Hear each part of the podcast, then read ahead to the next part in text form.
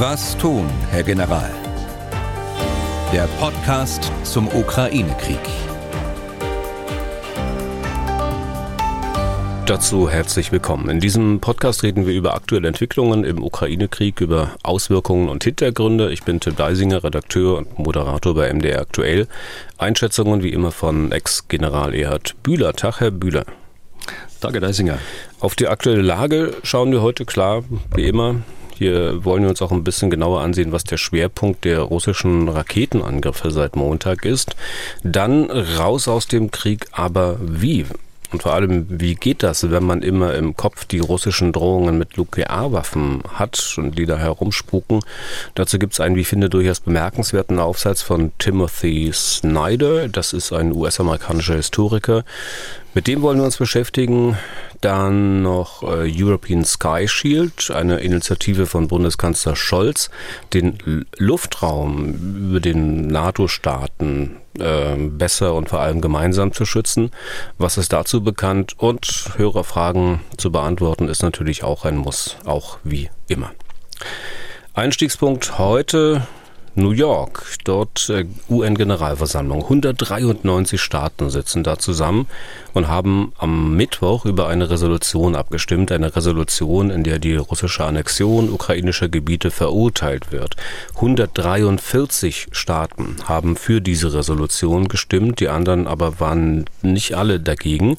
Zehn haben überhaupt nicht äh, votiert, bleiben noch 40 und von diesen 40 haben sich 35 Staaten enthalten. China zum Beispiel oder Indien.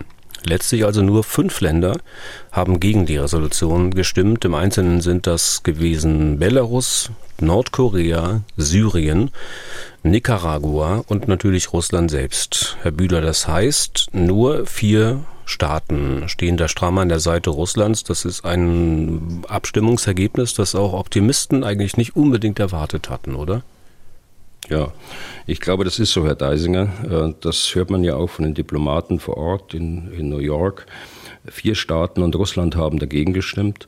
Und wenn man sich diese Länder ansieht, die Sie gerade genannt haben, dann ist Russland dann nicht unbedingt in guter Gesellschaft. Das ist vielleicht das eine. Das andere ist, ja, es haben sich 35 äh, der Stimme enthalten. Und wenn man die dazu zählt, die gar nicht anwesend waren, zum Beispiel der Iran, wenn man das ebenfalls als Enthaltung wertet, dann sind es 45. Äh, dabei allerdings die bevölkerungsreichsten Länder der Erde, China und Indien. Aber auch die haben nur eine Stimme, äh, auch wenn sie so viel an Bevölkerung repräsentieren. Das bedeutet aber unterm Strich, dass 75 äh, Prozent ungefähr der Staaten der Erde das Vorgehen Russlands und die Annexion der vier Regionen verurteilt. Und das ist schon ein bemerkenswertes Ergebnis. Das Ergebnis ist besser noch als das, was wir am Anfang des Krieges gesehen haben. Da waren die äh, Zahlen der Zustimmung äh, etwas niedriger sogar noch, sodass wir jetzt eigentlich von einem Rekordergebnis sprechen können. Mhm. Ein bisschen Wasser in den Wein, wenn es Resolutionen sind, die die Generalversammlung beschließt, dann sind die rechtlich ja nie bindend. Nur die des Sicherheitsrates sind es. Steht also die Frage, was kann man denn jetzt damit anstellen? Also was ist diese Resolution in der Praxis wert? Naja, es ist schon richtig, was Sie sagen. Es ist völkerrechtlich äh, nicht verbindlich. Äh, auch die Generalversammlung kann keine äh, Maßnahmen ergreifen, so wie der Sicherheitsrat es könnte. Aber es ist doch eine wichtige politische Aussage, die die Vollversammlung der Vereinten Nationen hier trifft. Es ist die Masse der Staaten der Erde, die sich der Charta der Vereinten Nationen und vor allen Dingen der Unverletzlichkeit der Grenzen verpflichtet fühlt. Also eine wichtige politische Aussage, ja. jenseits des Rechtlichen. Ja, ich sagte, rechtlich bindend ist also nur diese Resolution oder eine Resolution des Sicherheitsrates, wenn gleich ja auch diese Beschlüsse oftmals nur Papiertiger sind. Im Sicherheitsrat wird es aber nie eine Resolution gegen Russland geben, weil Russland eine von fünf äh, sogenannten Vetomächten in diesem Gremium ist. Wenn Russland Niet sagt, dann ist ein Beschluss des Rates gestorben. Das ärgert natürlich auch viele viele Hörerinnen und Hörer. Stellvertretend deswegen mal die Frage von Anna Frischkorn. Ähm, sie würde gern thematisieren, jetzt Zitat, weshalb Russland weiterhin Mitglied des Sicherheitsrates sein kann, gibt es keine Möglichkeit, so eine Mitgliedschaft stillzulegen oder einen Staat auszuschließen. Welche Regelung gibt es denn für diesen Fall, dass ein Mitglied einen illegalen Krieg beginnt? Die aktuelle Lage scheint so absurd. Hm.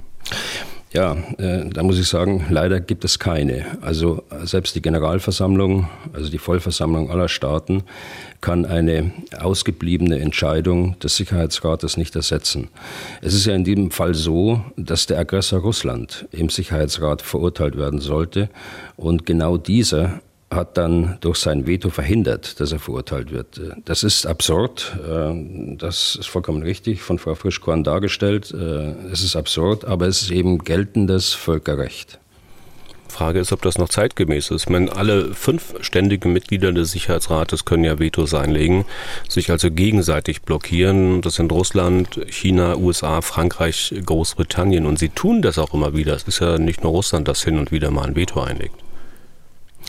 Ja, das ist so. Äh, es ist nicht mehr äh, zeitgemäß und äh, das ist ja seit vielen Jahren auch erkannt und es gibt genauso lange schon Bestrebungen, dies in einer Reform der Vereinten Nationen zu verändern.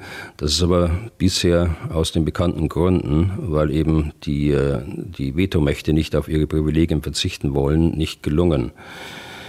Äh, auf der anderen Seite muss man sagen, wenn man so äh, in die Geschichte zurückschaut, äh, große Veränderungen im internationalen Recht, im Völkerrecht, im humanitären Völkerrecht, auch in den Regeln, wie Kriege geführt werden, um unnötiges Leid zu, zu verhindern. Nach hat es immer regelmäßig große Veränderungen gegeben äh, nach äh, großen Kriegen. Äh, nehmen wir den Ersten Weltkrieg mit seinen Entscheidungen zum internationalen Recht, zum Völkerrecht, den Zweiten Weltkrieg aber auch in der Folge durch technologische Entwicklungen, durch Einsatz von Waffen, die dann geächtet worden sind in anderen Kriegen. Also es bleibt die Hoffnung, dass es auch geschieht, wenn dieser laufende Krieg einmal und hoffentlich bald auch zu Ende geht. Und äh, das wird man sicher auf der politischen Agenda haben müssen, äh, wenn sich irgendwie die Möglichkeit ergibt, dieses zu ändern. Okay. Zur aktuellen Lage. Die Raketen- und Drohnenangriffe der Russen gehen weiter, weniger intensiv als am Montag, aber eben weiter. Mittlerweile kann man wohl noch ein bisschen genauer sagen, worauf die Russen da in erster Linie zielen. Ja, äh, das kann man, weil mittlerweile auch die, äh, die äh, Ziele und auch die Wirkung deutlicher geworden ist. Die Angriffe am Montag und Dienstag die mit Raketen, mit Marschflugkörpern, mit Drohnen ausgeführt worden sind, waren keine neue Qualität. Aber neu war in diesem Krieg, äh, aber neu war, denke ich, die Intensität. Das haben wir bisher nicht gesehen. Äh, die Angriffe auf über 40 Städte, Ukraine weit, das ist tatsächlich ein Novum in der Intensität. Die Ziele waren äh, insbesondere die, äh, die Energie, äh, also die Energieverteilung in erster Linie, nicht die Energieerzeugung. Äh, hier ist es so, dass äh, durchaus die Kraftwerke eine gewisse Härtung haben. Das kommt noch aus äh, Sowjetzeiten, sofern sie so alt sind. das Ziel war die Energieverteilung. Also Umspannwerke, äh, Verteilerknoten, äh, mit der Folge äh, des großflächigen Ausfalls äh, von Strom, von Wärme und äh, von der Wasserversorgung, äh, das zwar überraschend schnell auch beseitigt werden konnte, aber doch dazu führte, dass viele Städte eben längere Zeit keinen Strom, keine Wärme und keine Wasserversorgung hatten. Äh, also von daher wird äh, deutlich, äh, was wir eigentlich schon seit Wochen gesehen haben, deshalb keine neue Qualität. Was wir seit Wochen gesehen haben, ist ja, der, der Terror, äh, der damit, äh, damit über das, das Land gebracht werden soll, über die Ukraine gebracht werden soll, mit der Zielsetzung, den Willen der Bevölkerung äh, für den Widerstand, für die Verteidigung ihres Landes zu brechen. Und das ist die eigentliche politische Zielsetzung dieser Angriffe. Sie mhm. machen militärisch keinen Sinn. Das dient der, dem, dem der einzigen Absicht, äh, Terror zu verbreiten in der Zivilbevölkerung. Ja. Äh, wir können ja nochmal genau bei Wladimir Putin reinhören, was er am 10. Oktober, also am Montag nach Beginn der Angriffe, gesagt hat. Сегодня утром по предложению Министерства обороны и по плану Генерального штаба России нанесен массированный удар высокоточным оружием большой дальности воздушного, морского и наземного базирования по объектам энергетики, военного управления и связи Украины. Ja, das ist also Wladimir Putin. Ähm, er hat da Folgendes gesagt. Heute Morgen wurde auf Vorschlag des Verteidigungsministeriums und nach dem Plan des russischen Generalstabs ein massiver Angriff mit hochpräzisen Langstreckenwaffen aus der Luft zu Wasser und zu Lande gegen ukrainische Energie, Kommando- und Kommunikationseinrichtungen geführt. Äh, letztlich ähnlich dem, was Sie gerade gesagt haben. Das könnte man, wenn ich das recht verstehe, gut und gerne eigentlich fast als Beweisstück bei einem Kriegsverbrecherprozess einführen, denn darin bekennt er sich ja mit dem, was er da sagt, ganz offen Kriegsverbrechen zu begehen. Also Angriffe auf die Infrastruktur, auf die Energieversorgung. Jetzt mal ganz abgesehen davon, dass der ganze Krieg ohnehin ein Kriegsverbrechen ist. Ja, also äh, das sieht zweifellos so aus. Allerdings muss man dort sagen, dass man das im Einzelfall auch prüfen muss. Äh, ist ja klar, dass äh, Energieversorgung auch militärischen Zwecken dienen kann. Nur die Streitkräfte sind nicht so sehr auf die stationäre Energieversorgung angewiesen. Sie haben mobile Stromerzeuger mit sich. Sie arbeiten aus ihren Gefechtsfahrzeugen heraus. Also man kann einen militärischen äh, Zweck dieser äh, Angriffe eigentlich nicht erkennen. Aber äh, diese Grauzone, die ich gerade beschrieben habe, dieses äh, Dual Use, würde man im Englischen dann sagen, ähm, äh, zivil auf der einen Seite, militärisch genutzt auf der anderen Seite.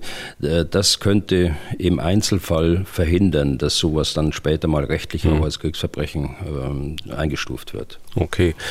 Diese Raketenschläge, ich sagte es, haben in der Zahl äh, mittlerweile abgenommen, aber aufgehört haben sie noch nicht.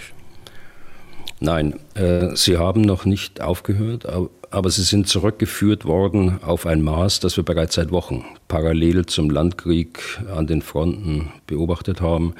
Also die äh, am Mittwoch und äh, am Donnerstag äh, sind die Luftoperationen weitergegangen mit Drohnen in erster Linie, äh, vereinzelt mit Marschflugkörpern, äh, aber nur vereinzelt äh, sind moderne Waffen eingesetzt worden auf Kiew, auf Mikolajew, ähm, gestern Abend, also Donnerstagabend, auf äh, Kharkiv auch äh, mit zwei Raketen.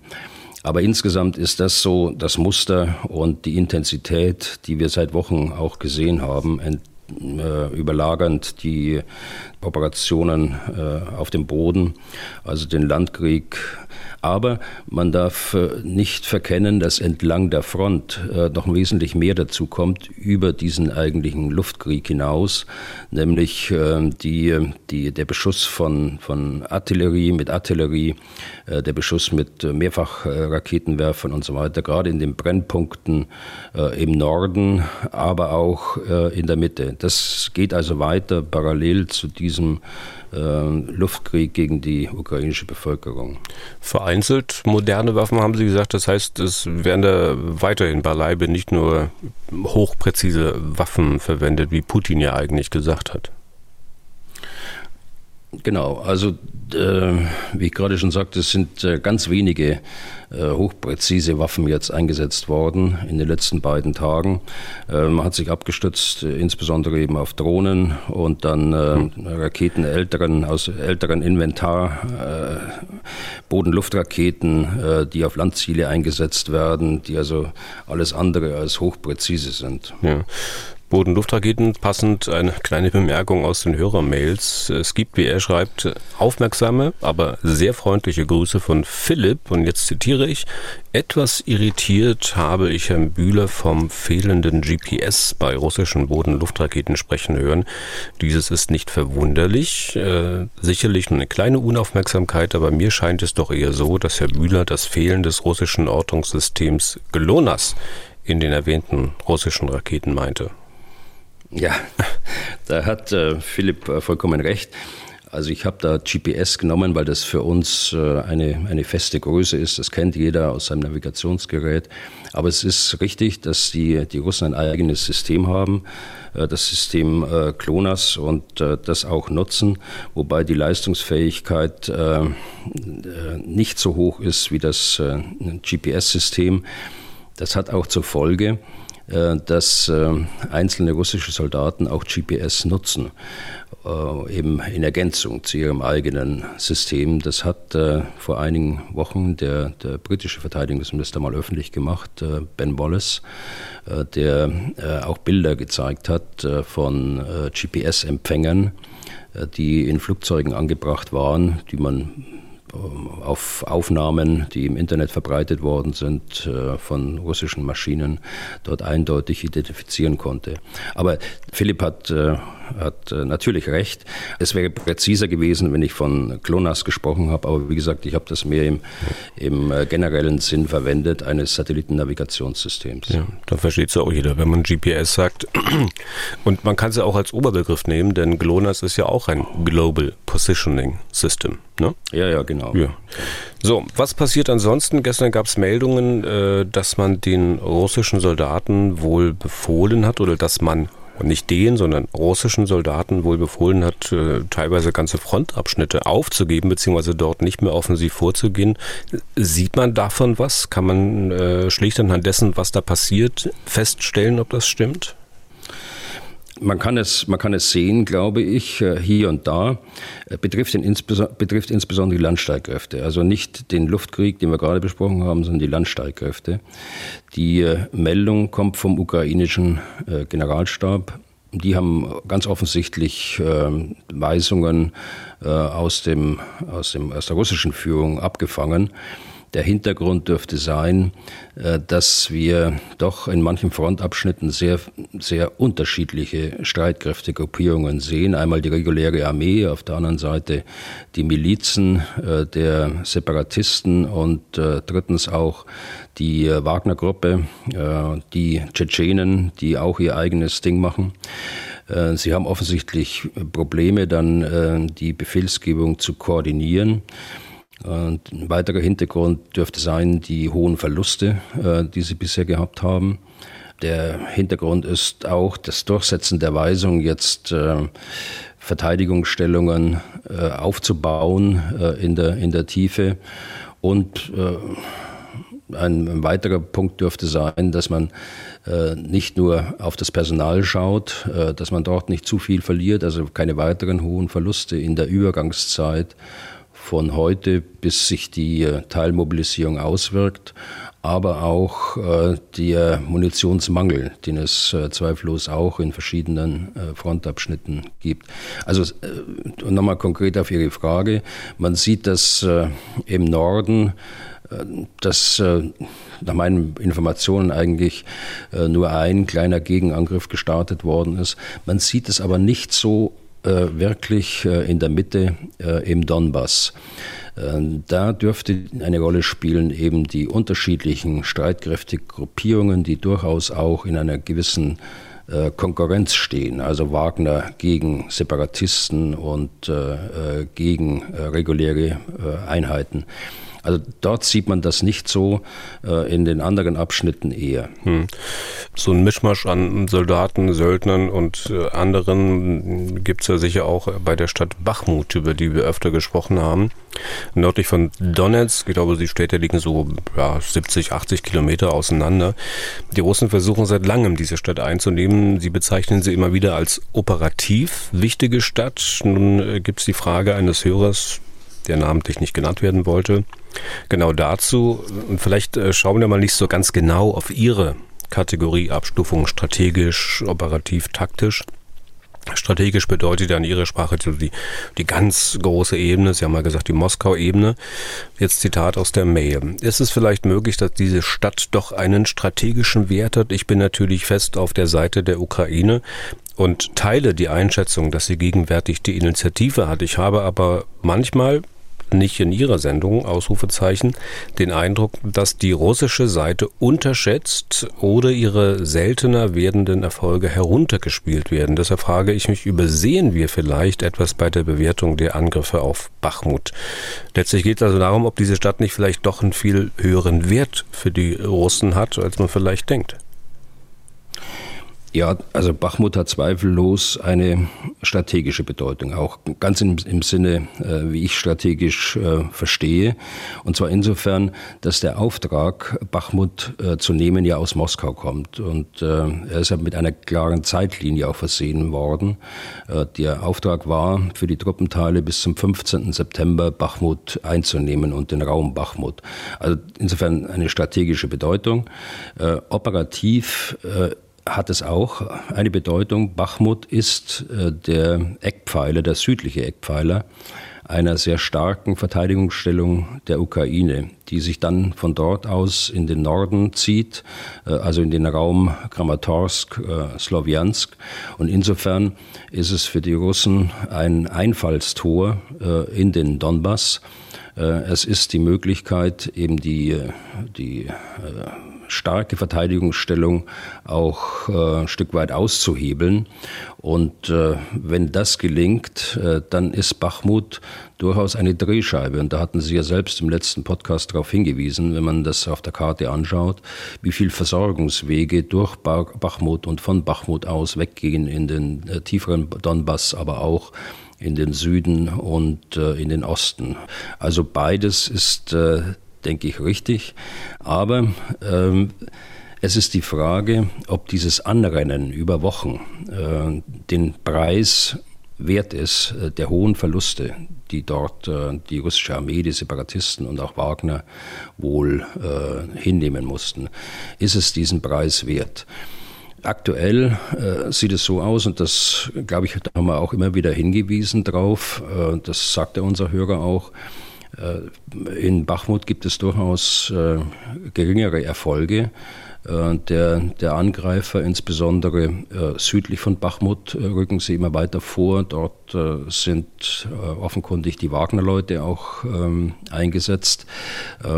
sie rücken im Norden, im Nordosten von Bachmut weiter auf die Stadt zu. Es wird in den Vororten gekämpft. Es gibt Meldungen, gerade ganz aktuell, dass auch zwei äh, naheliegende Orte äh, zu Bachmut genommen worden sind.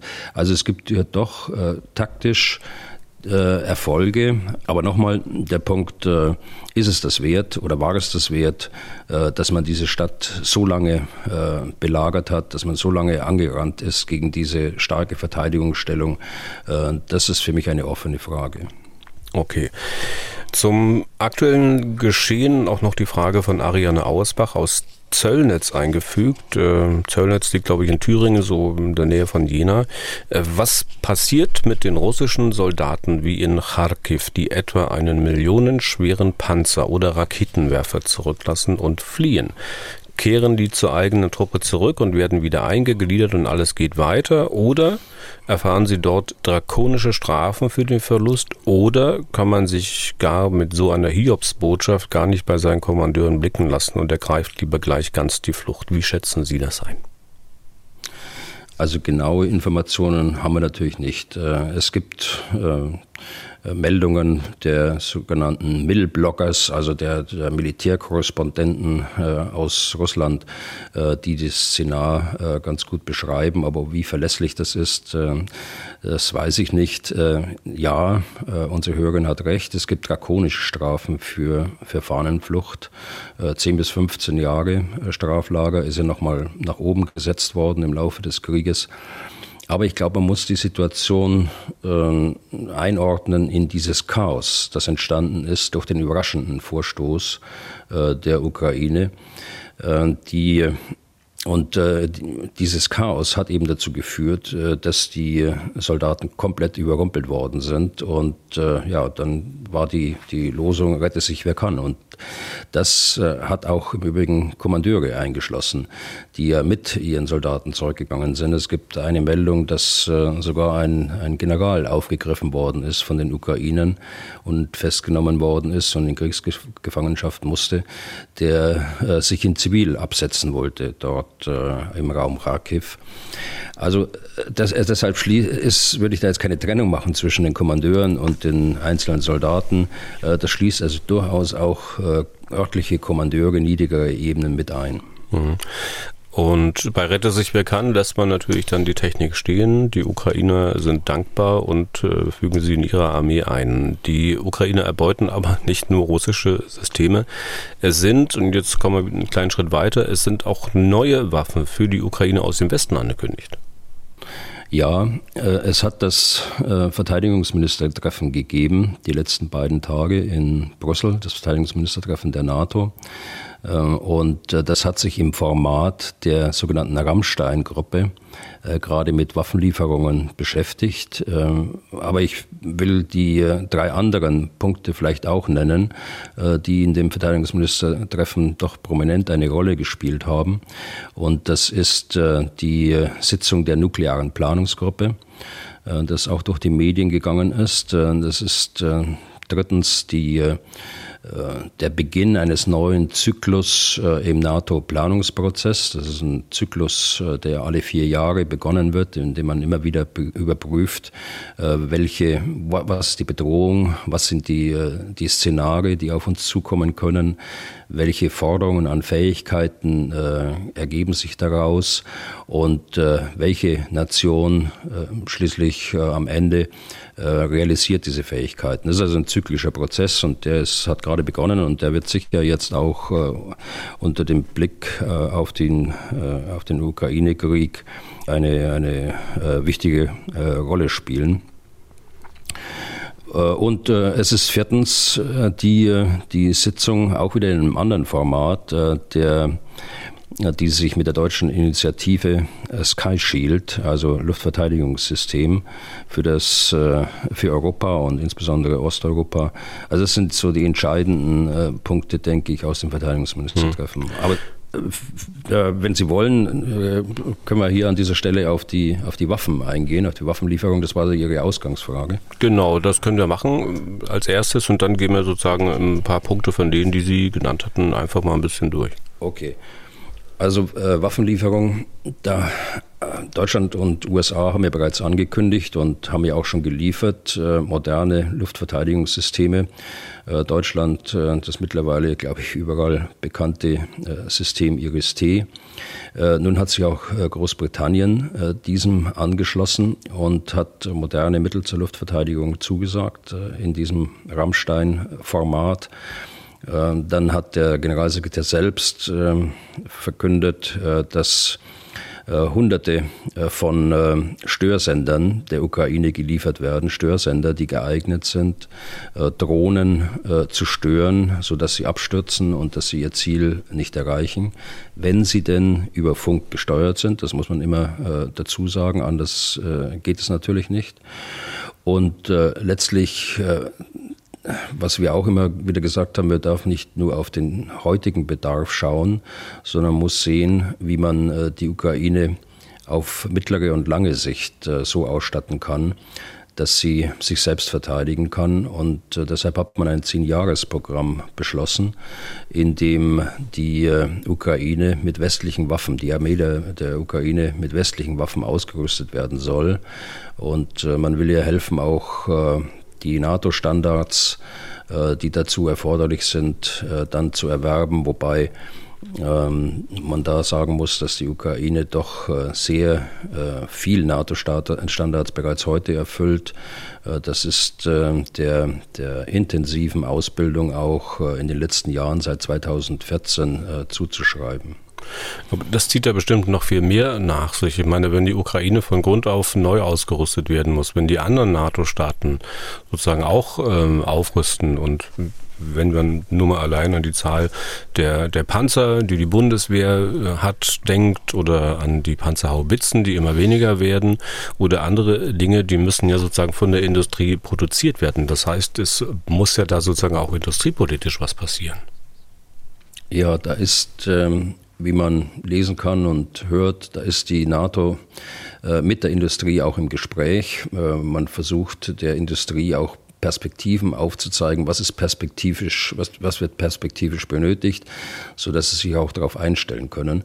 Aber insgesamt haben Sie vollkommen recht. Das ist ein sehr ambitioniertes Programm, wenn man eben auch den Bedarfe der, der westlichen Armeen anschaut.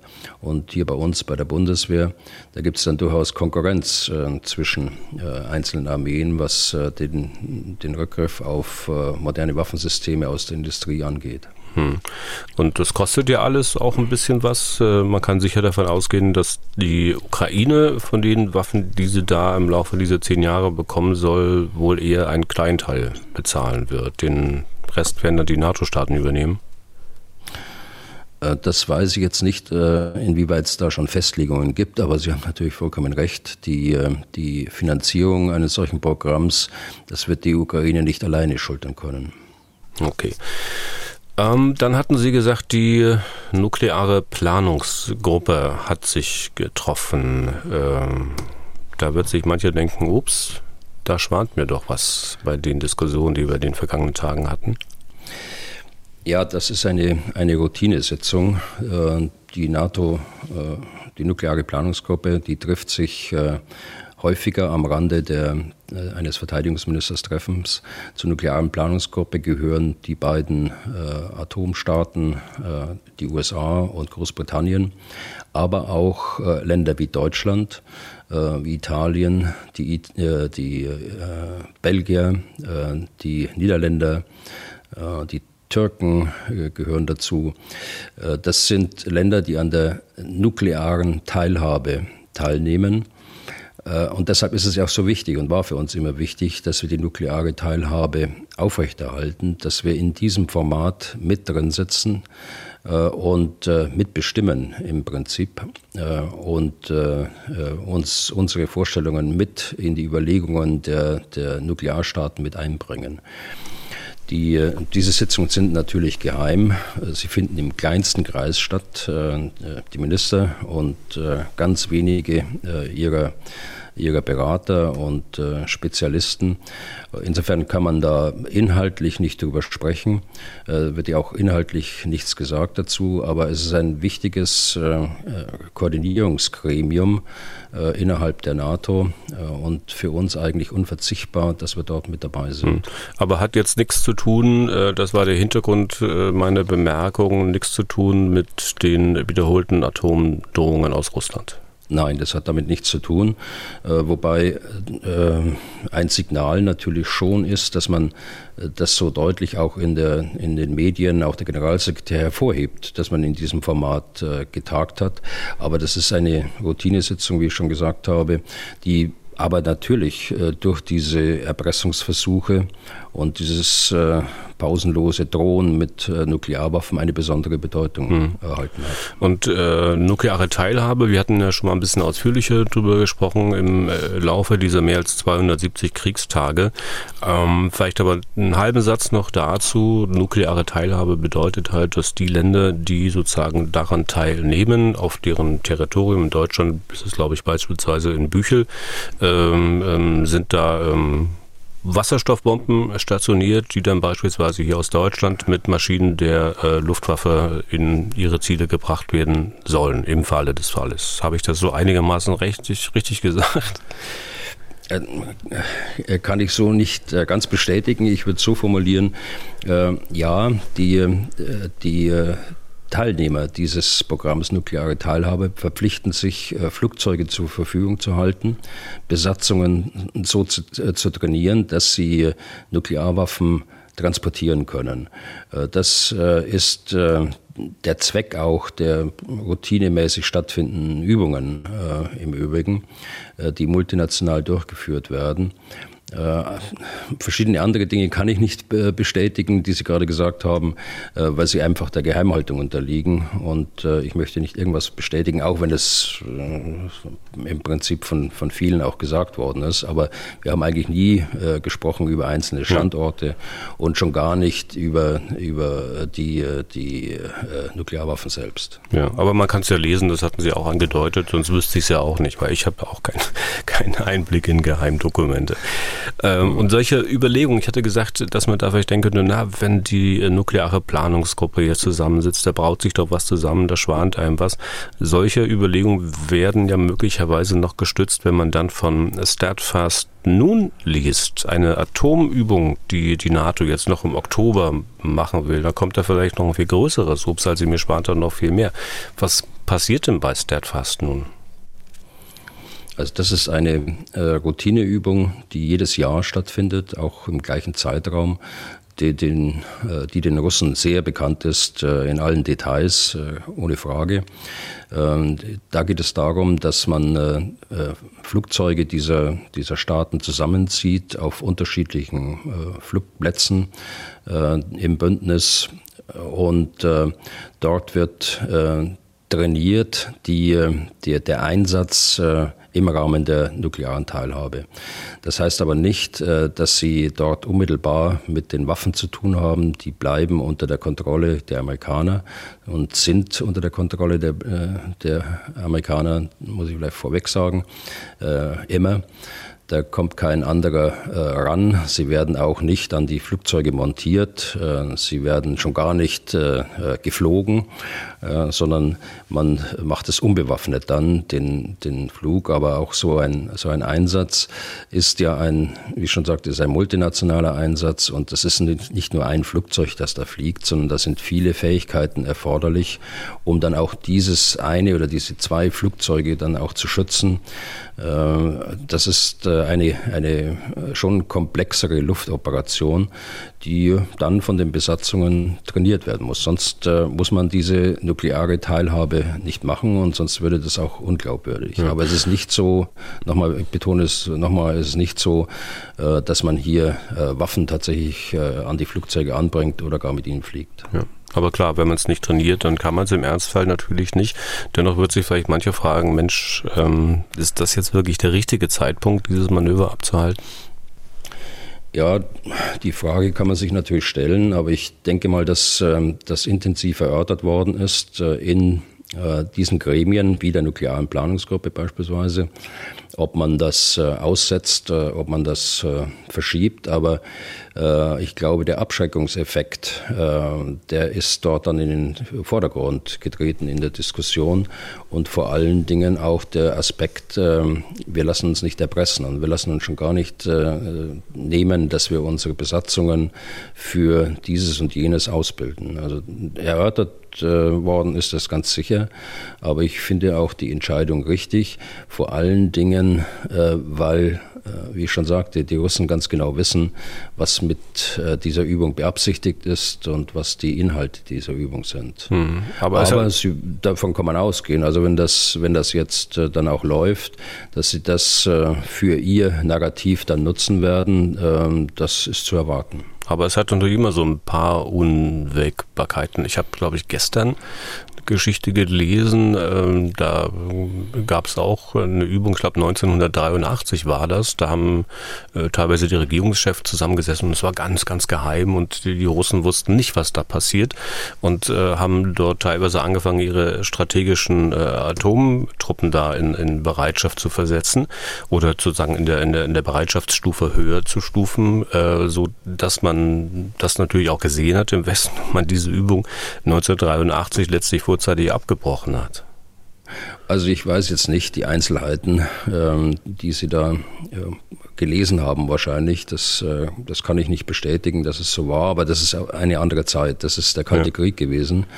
Und das war der, eine Hochzeit des Kalten Krieges, gerade Anfang der, der 80er äh, Jahre, gerade in der Diskussion äh, mit den neu aufgestellten Mittelstreckenwaffen der äh, Sowjetunion damals und äh, der Reaktion aus dem Westen heraus. Das war eine sehr, eine komplett andere Zeit, äh, als es heute ist. Es ist 40 Jahre her. Okay. Dann Kommen wir mal zu einer Diskussion, die wir auch schon öfter hier im Podcast besprochen hatten. Wie ist dieser Krieg zu beenden? Das war meist dann, wenn wieder einmal mehr oder weniger prominente Leute öffentlich mehr politische Initiativen gefordert haben. Wir wollen sie jetzt mal aus einem anderen Blickwinkel betrachten und uns mit einem, ich finde, sehr interessanten Aufsatz von Timothy Snyder beschäftigen. Schlichte Überschrift äh, dieses Textes, wie endet der russisch-ukrainische Krieg? Ähm, mal zwei Sätze zum Autor zunächst selbst, Timothy Snyder. Wer ist das? Ja, das ist ein Historiker, äh, der an der äh, Yale äh, University in, in den USA forscht und lehrt. Er ist nicht nur in Historikerkreisen sehr anerkannt, sondern auch in, der, in den Kreisen der Denkfabriken, die sich mit sicherheitspolitischen Zusammenhängen äh, befassen. Also er hat da durchaus einen Namen, war auch lange oder ist vielleicht immer noch äh, Mitglied äh, eines Thinktanks Council on Foreign Relations. Das ist der wird im Übrigen gerade 100 Jahre alt, diese Denkfabrik. Ähm, er hat viele Artikel verfasst, er hat eine ganze Reihe von Büchern ähm, verfasst. Eins davon ist ähm, ein Buch, das äh, nennt sich äh, äh, Bloodlands, ähm, befasst sich mit den Massenmorden und mit der Vernichtungspolitik ähm, des Nazisystems auf der einen Seite, aber auch des Stalin-Regimes auf der anderen Seite. Er hat den Leipziger Buchpreis im Übrigen gewonnen vor einigen Jahren. Ein zweites Buch, äh, das ich nicht gelesen habe, das würde ich aber gerne lesen, äh, ist äh, sein Buch über die Tyrannei, 20 Lektionen für den Widerstand, das er geschrieben hat nach der Machtergreifung von, von Präsident Trump. Also ein Bestseller in den, in den USA gewesen oder ist es immer noch. Also ein Mann mit hoher Reputation, allerdings auch gibt es schon Diskussionen auch unter Historikern über seine Thesen und äh, insbesondere das Buch Bloodlands. Hm. Vielleicht das soweit äh, zu äh, Timothy Snyder. Und damit äh, Hörerinnen und Hörer auch ähm, sich selbst ein Bild machen können, äh, verlinken wir den gesamten Aufsatz im Original in den Show Notes für diesen Podcast und Vielleicht packen wir auch noch dazu ähm, Link zu YouTube, denn äh, Timothy Snyder ähm, hat doch offenbar sehr großes geschichtliches Wissen über die Ukraine, hat da ein paar Vorlesungen gehalten, die man alle bei YouTube finden kann. Äh, da lernt man bestimmt auch noch eine Menge über diesen Konflikt. Der Hinweis darauf, auf diese äh, Vorlesungen, auf diese YouTube-Videos kam übrigens von Petra Hoffmann zu Petra Hoffmann komme am Ende auch nochmal. Sie hat nämlich auch noch eine Frage. Nun lassen wir uns diesen Aufsatz mal durchgehen. Ähm, ich muss zunächst mal sagen, was ich besonders gut an dem finde, was Herr Snyder da schreibt, ist, also er nimmt diejenigen, die Angst haben davor, dass Putin vielleicht Atomwaffen einsetzen könnte, mit. Er macht solche Ängste nicht lächerlich. Er argumentiert, er erklärt einfach nur und sagt ausdrücklich, dass er die Wahrheit auch nicht gepachtet hat. Ähm, er weiß auch nicht, wie es ausgeht. Das ist nur ein Szenario, was er ähm, da beschrieben hat. Zu dieser Atomgeschichte kommen wir gleich. Ähm, die Überschrift des Artikels nochmal genannt. Wie endet der russisch-ukrainische Krieg? Und da gibt es gleich am Anfang einen Kernsatz. Ich zitiere mal, der Krieg endet wenn ukrainische Militärsiege die russische politische Realität verändern, ein Prozess, von dem ich glaube, dass er begonnen hat. Zitat Ende. Snyder setzt also darauf, dass die Ukrainer weiter militärisch vorankommen und dass dadurch was mit der russischen Gesellschaft passiert.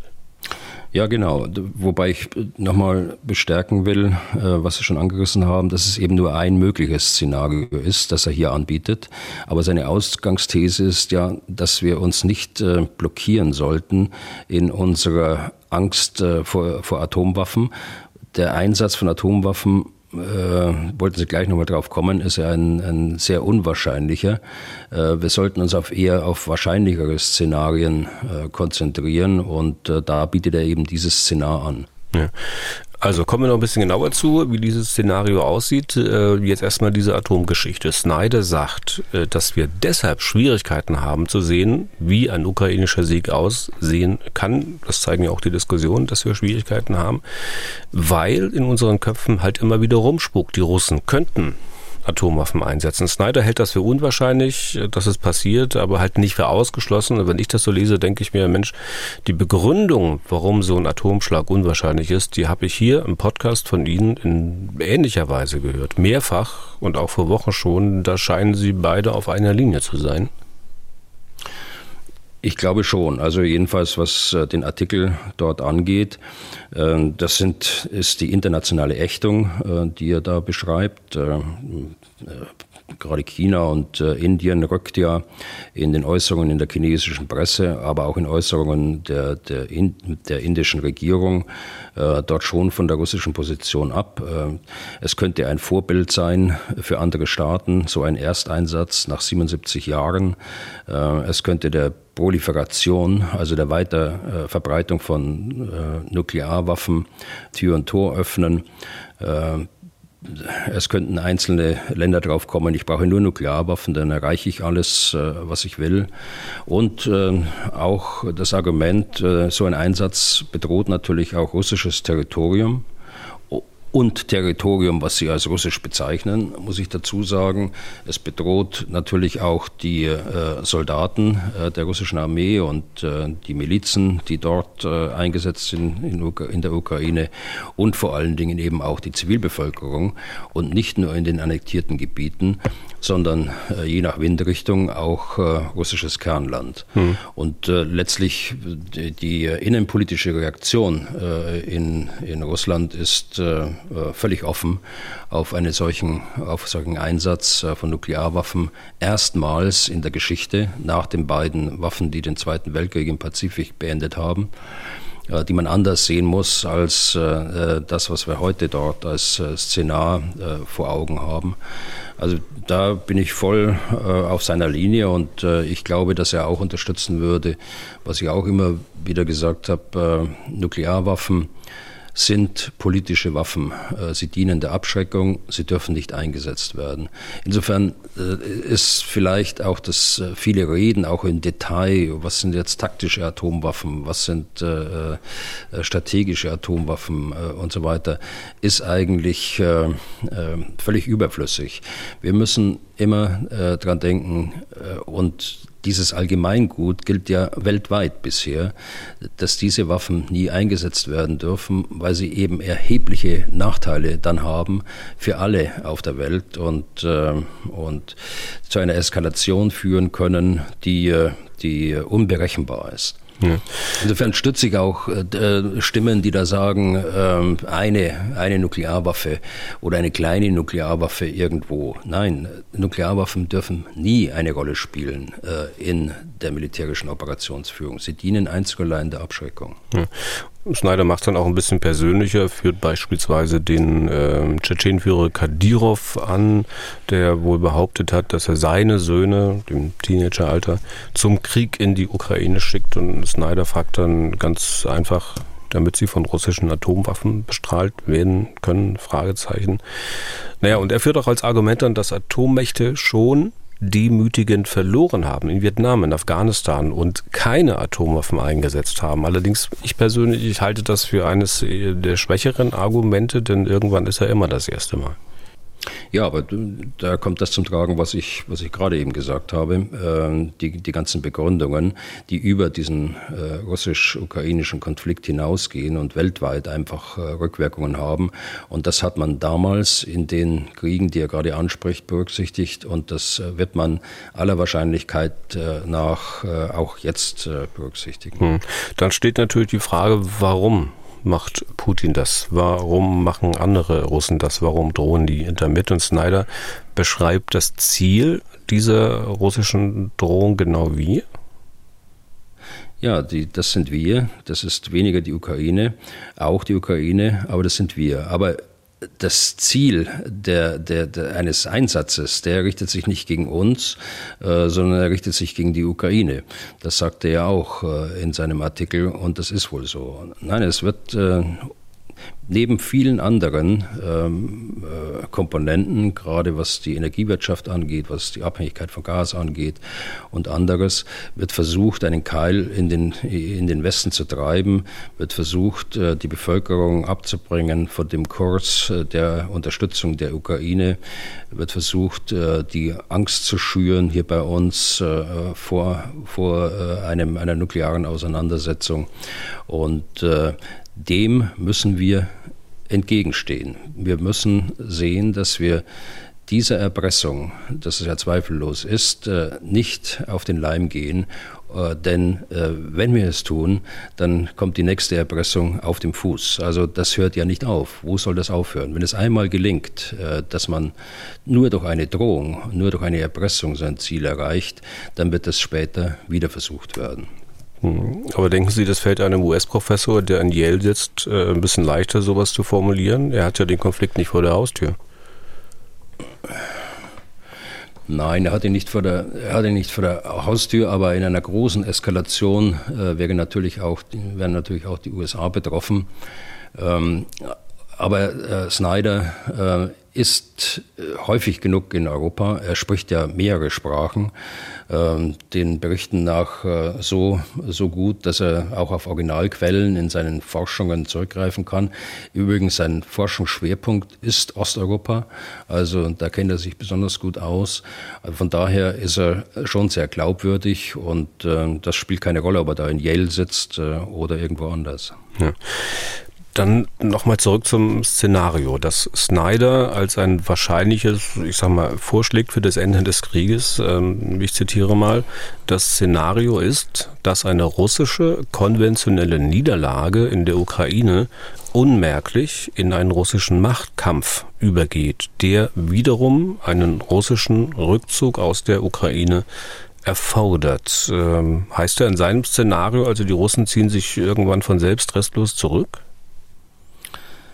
Nein, ähm, nicht ohne weiteres äh, von selbst, aber eben auch nicht nur durch den militärischen Druck der Ukraine oder nur durch Sanktionen allein, sondern eben auch, äh, wie es beschreibt, durch die internen Machtkämpfe im inneren Kreis, im Kreis äh, der Profiteure, der milliardenschweren Oligarchen, der Wohlhabenden und Reichen, äh, die wiederum von den Oligarchen profitieren äh, im Sicherheitsapparat, ähm, der dann ergänzt wird durch illegale Söldnertruppen, auch nach russischem Recht illegalen Söldnertruppen eines äh, Prigozhin.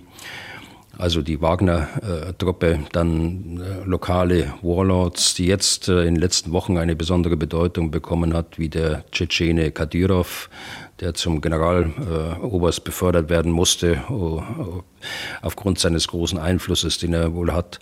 Äh, die separatistischen Organisationen, die ja auch in Russland selbst vorhanden sind, ähm, aber durch den Repressionsapparat unterdrückt sind und auch der Konflikte, die äh, im sogenannten Nahen Ausland, also den ehemaligen Sowjetrepubliken, Belarus und den zentralasiatischen Staaten, äh, unterschwellig äh, oder zum Teil offen äh, vorhanden sind und auch auf Russland Rückwirkungen haben könnte.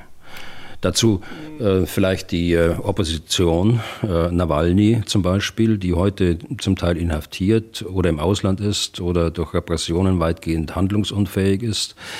Die Reaktionen der russischen Bevölkerung, bei der der Krieg nun endgültig angekommen ist. Sie sehen ja jetzt äh, die Wirkungen der Teilmobilisierung. Sie, sehen die ersten äh, toten Rekruten, die zurückkommen, von denen der Kreml versprochen hat, dass sie erst gründlich ausgebildet werden.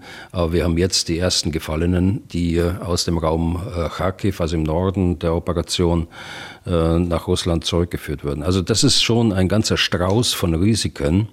Und wir sehen ja heute schon, dass äh, Putin im russischen Informationsraum offen oder verdeckt äh, über, äh, nennen wir mal Zwischenziele, äh, zum Beispiel den Verteidigungsminister äh, Shoigu oder die Generalität äh, kritisiert wird. Äh, die, die, Kritik richtet sich ja äh, durchaus gegen äh, Putin auch, zwar nicht offen, aber über Stellvertreter praktisch. Und äh, das wird äh, Putin und sein engerer Machtzirkel genau im Blick haben und sie reagieren ja auch darauf. Ähm, ich glaube nicht, dass diese überstürzte Teilmobilmachung so geplant war, äh, wie sie jetzt durchgeführt worden ist. Ähm, die Annexion ist auch sehr überstürzt gemacht worden, während dort noch Kämpfe sind in diesen annektierten Gebieten, wo gar nicht klar sind, wo die Grenzen sind. Und dann auch, und das hat er sicher auch nicht freiwillig gemacht, dieses Entgegen Entgegenkommen gegenüber Kadyrov, äh, auch äh, öffentlich durch diese äh, Beförderung sichtbar und auch das Entgegenkommen Prigoschil gegenüber, dem, dem Gründer der, der Wagner-Truppe, die er ja über Jahre hinweg geleugnet hat, dass es sie überhaupt gibt. Auch der Prigoschil hat das geleugnet. Ne? Also es sieht ganz so aus,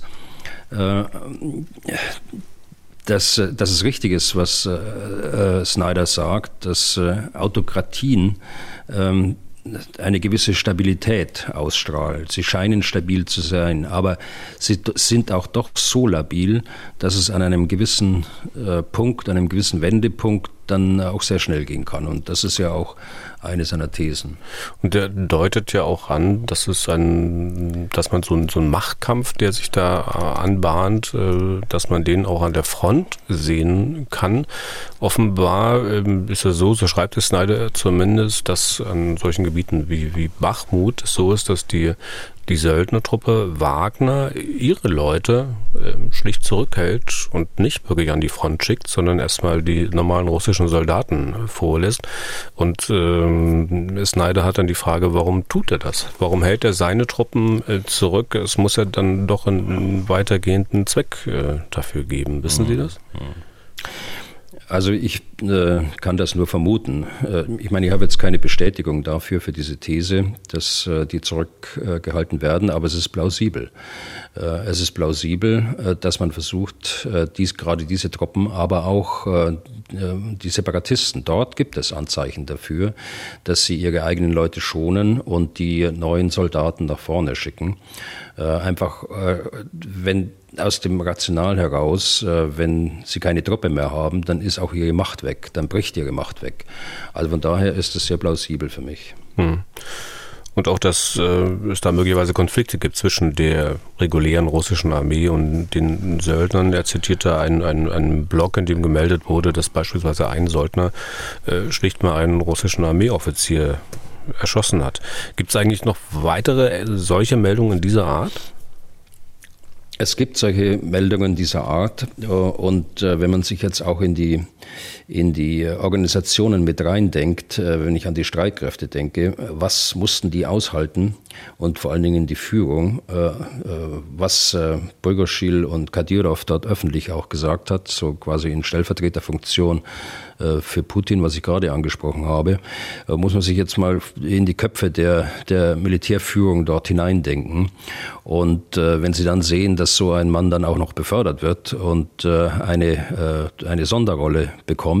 Und wenn Sie sehen, dass Sie, wenn Sie denn eingesetzt sind, äh, nur bedingt ganz offensichtlich den Befehlen der russischen Armee folgen, siehe, was wir vorhin besprochen haben mit dieser, mit dieser Weisung, jetzt nicht so offensiv vorzugehen. Wenn Sie sehen, dass Sie Ihre eigenen Kräfte schonen, um sie möglicherweise später zur Verfügung zu haben, dann ist das durchaus äh, plausibel.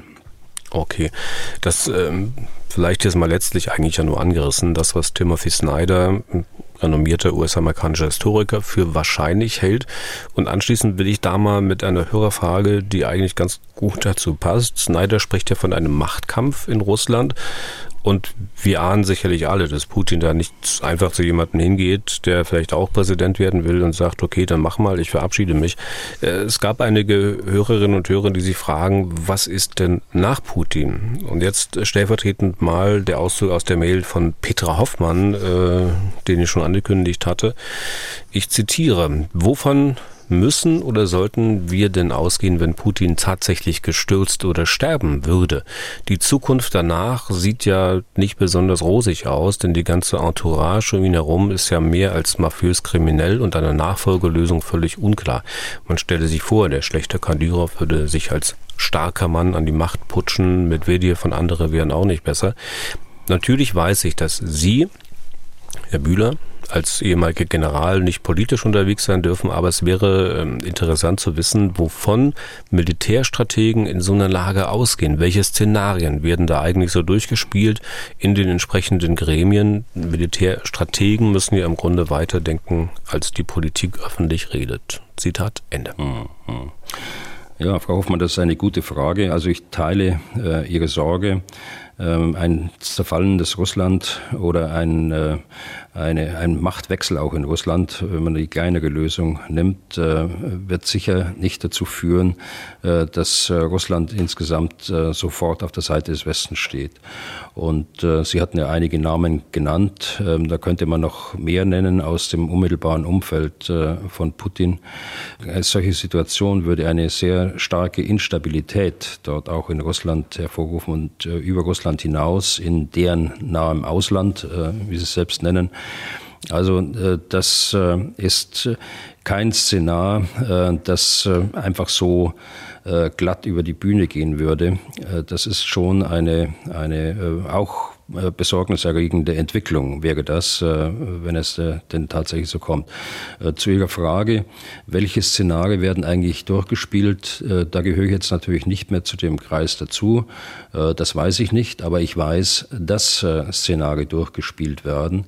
Und hier spielen die Analyse, gerade in solchen Fragen, die Analyse der, der Geheimdienste eine starke Rolle, auch des militärischen Nachrichtenwesens, wie wir, wie wir das nennen das wird auf höchster politischer äh, Ebene dort dann äh, auch zum Thema gemacht und äh, die höchste politische Ebene auch informiert über diese Analysen, die es dort gibt.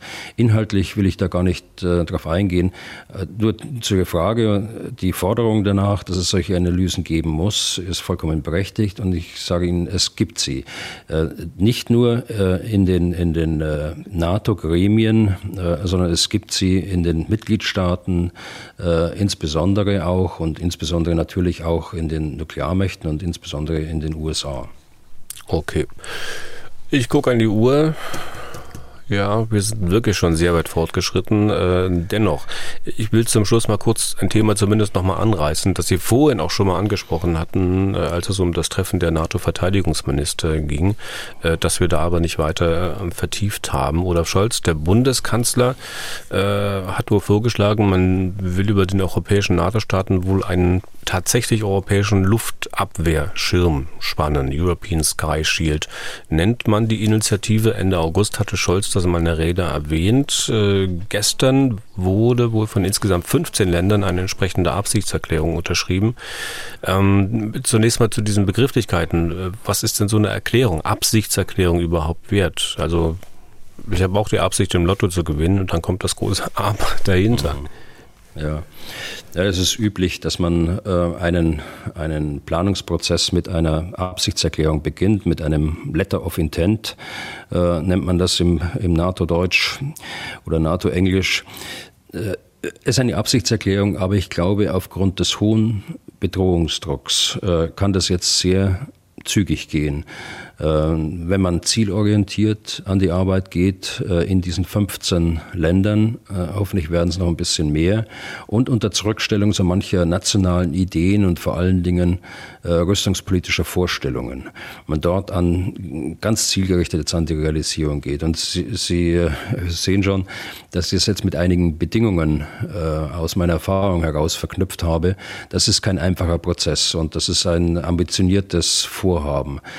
Äh, aber und das ist eigentlich das Gute. Die Idee ist ja nicht ganz neu. Äh, da gibt es äh, viele Planungspapiere aus den letzten Jahren, auf die man jetzt aufsetzen kann.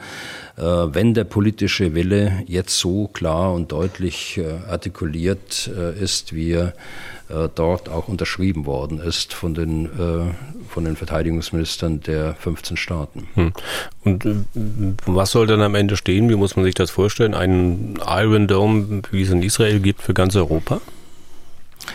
Ja, Iron Dome ist, ist ja nur ein Teil des israelischen Luftverteidigungssystems. Das muss sich, man muss sich das vorstellen wie eine Halbkugel oder eine Kuppel über Israel. Und äh, über diese ersten Kuppel, die man als Iron Dome bezeichnet und die sich gegen, ähm, gegen einfache Raketen kurz, äh, kürzester Reichweite richtet, die Katyusha-Raketen insbesondere, ähm, über diesem Iron Dome gibt es zwei weitere äh, Kuppeln und äh, die richten sich gegen Kurz- und Mittelstreckenraketen, äh, entweder aus dem Bereich der, der Hisbollah äh, aus dem Libanon oder aus, äh, aus Syrien und letztlich der obere Level richtet sich gegen Mittelstreckenraketen aus dem, aus dem Bereich des, äh, des Iran. So, das kann man als Bild kann man das gerne so bezeichnen, wie Sie gerade getan haben, aber das muss man sehen unter den spezifischen Bedrohungssituationen, die, die es in Israel von Zeit zu Zeit gibt, mit Hunderten von Raketen innerhalb innerhalb kürzester Zeiträume.